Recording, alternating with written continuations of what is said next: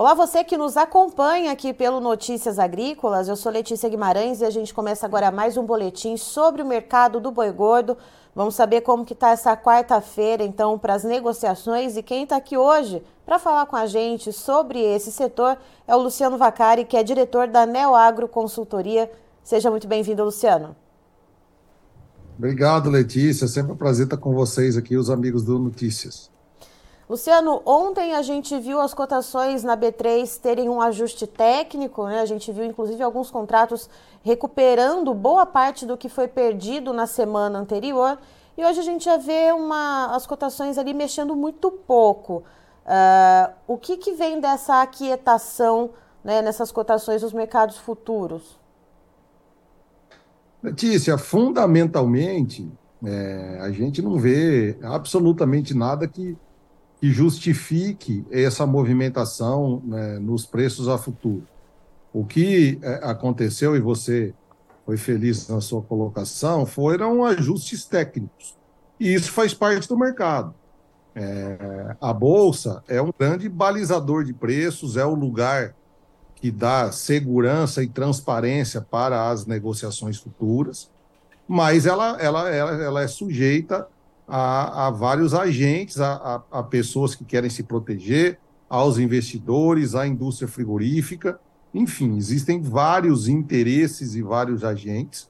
E uma coisa importante para quem é, milita diariamente nesse cenário é de que nós estamos entrando na semana de liquidação dos contratos, aonde os contratos vão ser liquidados é, pela média dos últimos indicadores, é, e a gente vê é, como simplesmente uma correção de preço, nada que é, justifique ou tenha fundamento técnico, é, alguma coisa relacionada à, à oferta e demanda, por exemplo.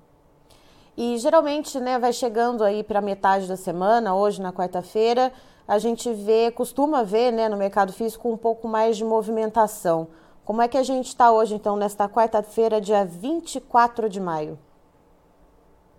Olha, hoje a gente vê é, um mercado muito tranquilo, parado, com poucos volumes e, e, e uma oscilação relativamente pequena perto de ontem. É, ontem, repito, eu acho que foram um dia, foi um dia de, de ajuste técnico.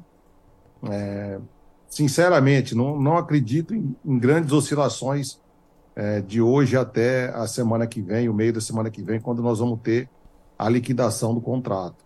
É, vale aí muito a pena ficar de olho no, no, no, no indicador Exal, que afinal de contas ele é um componente importante e que vai balizar é, os contratos da, da B3 de hoje até a semana que vem.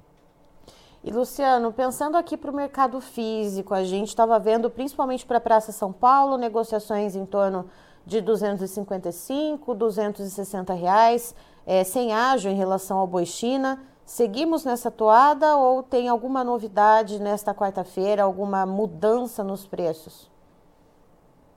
Letícia, a gente, a gente vive é, num cenário muito próximo a esse. É, infelizmente, é, é, os indicadores não trazem volumes de negociação. A gente vê é, valores pouco maiores do que esse, a gente vê valores menores do que esse, é, mas a gente não vê quais foram os volumes nos preços, é, os volumes comprados a preços maiores do que 255 e nem os volumes menores comprados a, a 255. É, o boi China hoje é o boi que todo mundo gostaria de vender e também é o boi que todo frigorífico gostaria de comprar, porque é o mercado que mais remunera é, hoje é, a carne brasileira olhando o mercado externo mas a gente sabe que não é todo mundo que tem para vender. É, e de repente parece que o, o, boi China é o boi que, que, que, que, que baliza o preço e os outros não. É, existe um prêmio para o boi China até por conta das suas características. O animal até é, no máximo 30 meses, é, com a qualidade é, relativamente superior, é, mas e os outros produtores do Brasil que não fazem parte desse mercado. E uma coisa importante, e os outros frigoríficos do Brasil que não fazem parte desse mercado, ele não tem condição de pagar o mesmo valor que paga um frigorífico habilitado para a China. Porque ele não tem o mercado chinês, que é um mercado que remunera muito bem perante os outros. É, o fato é de que, fundamentalmente, né, infelizmente, não existe lá é, grandes notícias que vão fazer com que o, o, preço do boi suba e também que não vão fazer com que o preço do boi caia. É, o que, se a gente fizer uma, uma, uma curta retrospectiva aí no, no, que aconteceu no Brasil de janeiro para cá, a, a, coisa mais importante foi é, o, o, alto embargo brasileiro à carne, principalmente a China, por conta do, do caso atípico de, de vaca louca, é, e a segunda notícia foi a retirada do embargo por conta da autoridade chinesa.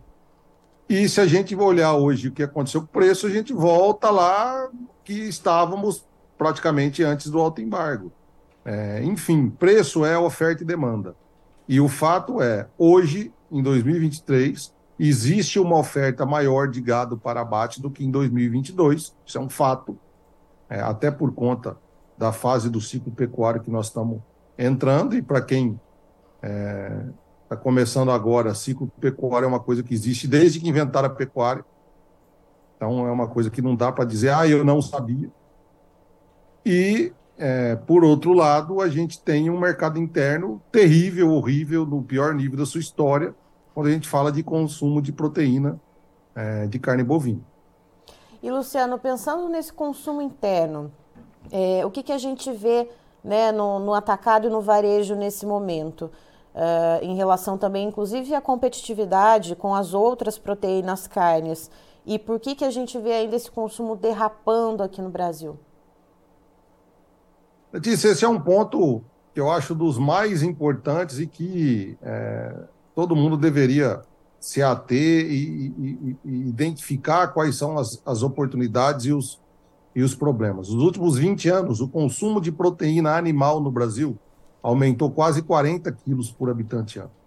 Proteínas animal. Aqui está falando de aves, de suínos, de ovos e de peixes. E, nesse mesmo período, é, o consumo de proteína bovina no Brasil caiu quase 20 quilos. Nós saímos de próximos de 40 quilos por habitante ano para 24 quilos por habitante ano.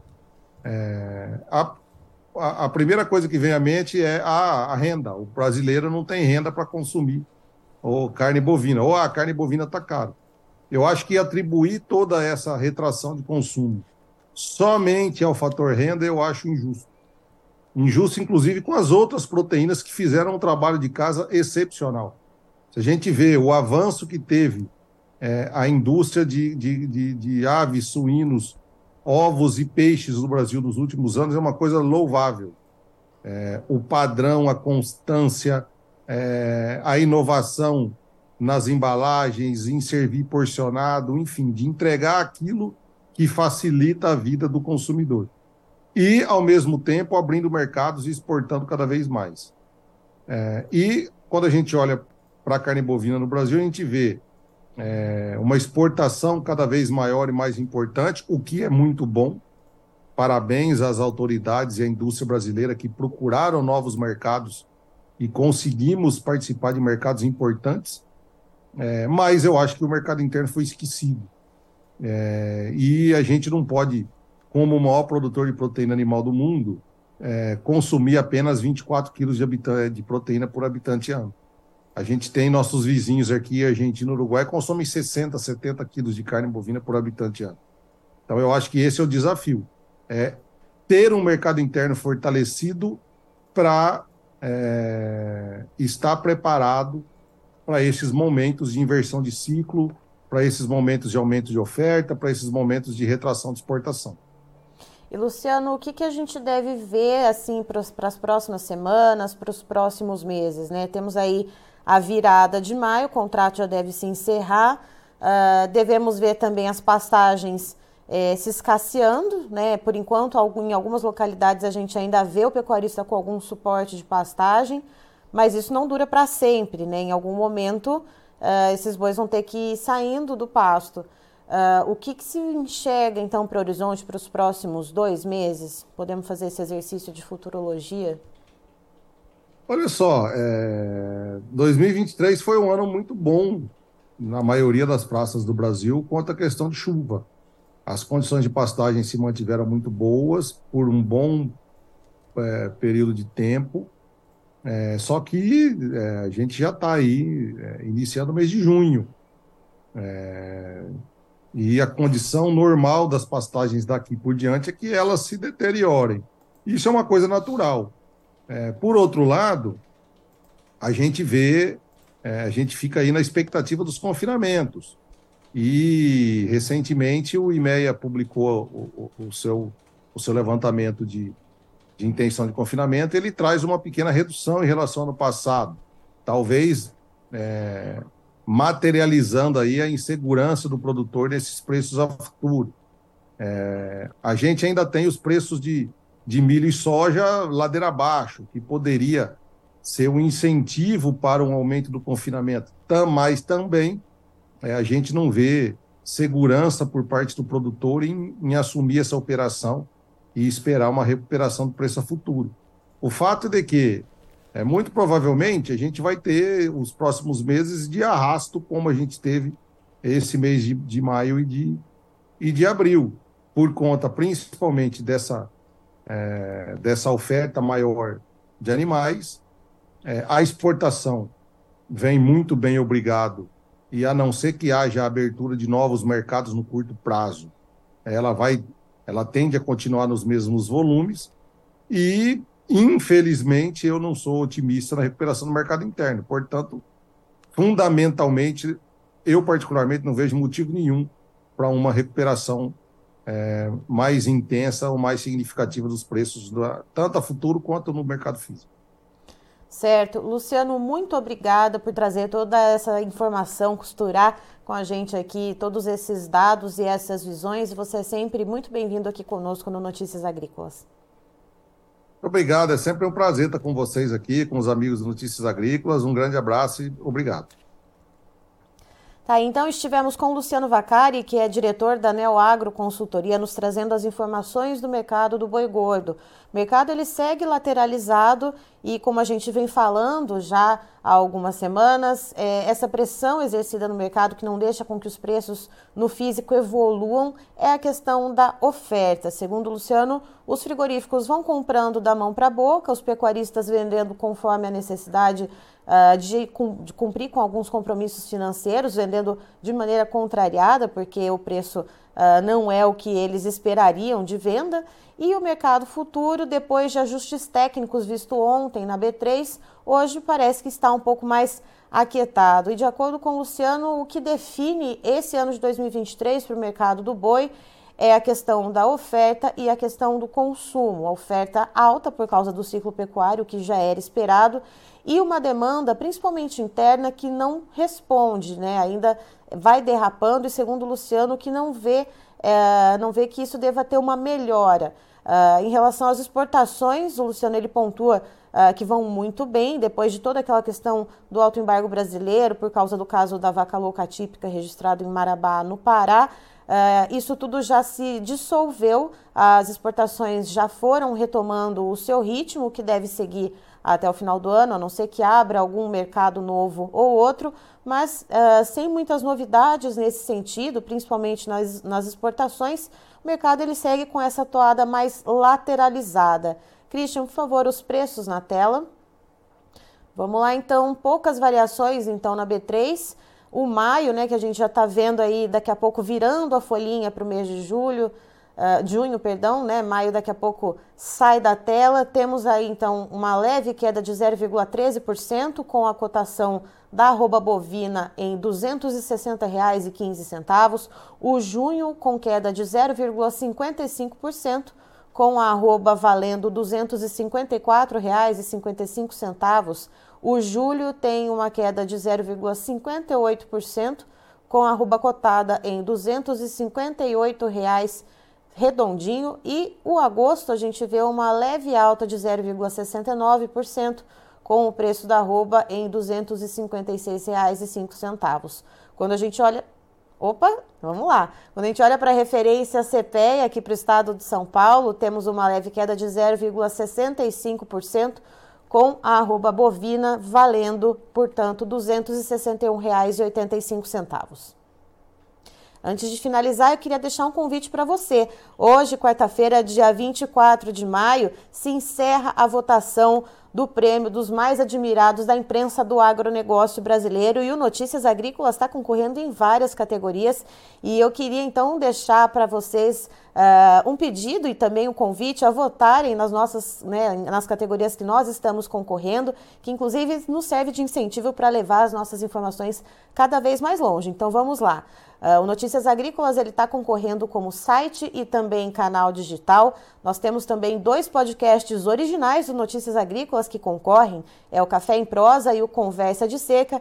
Também os nossos jornalistas, o Alexander Horta, a Carla Mendes, Guilherme Dorigatti, Jonathan Simeão eu, Letícia Guimarães e também Virginia Alves. E para votar é muito fácil. Se você acessar o nosso site Notícias Agrícolas, já vai ter ali uma figurinha, né, um bannerzinho uh, com esse convite para você votar na gente. Então, nesse concurso, vai ter todas as nossas carinhas lá que você já conhece. É só clicar ali que você já vai ser direcionado para votação. Ou então acessando o nosso Instagram, arroba Notícias Agrícolas, também vai ter postagens ali que já vão te direcionar para fazer essa votação para computar esses votos para a gente e, como eu disse, nos ajudar sempre a levar as informações cada vez mais longe, tá certo? Então fique ligado, já já tem mais informações para você por aqui.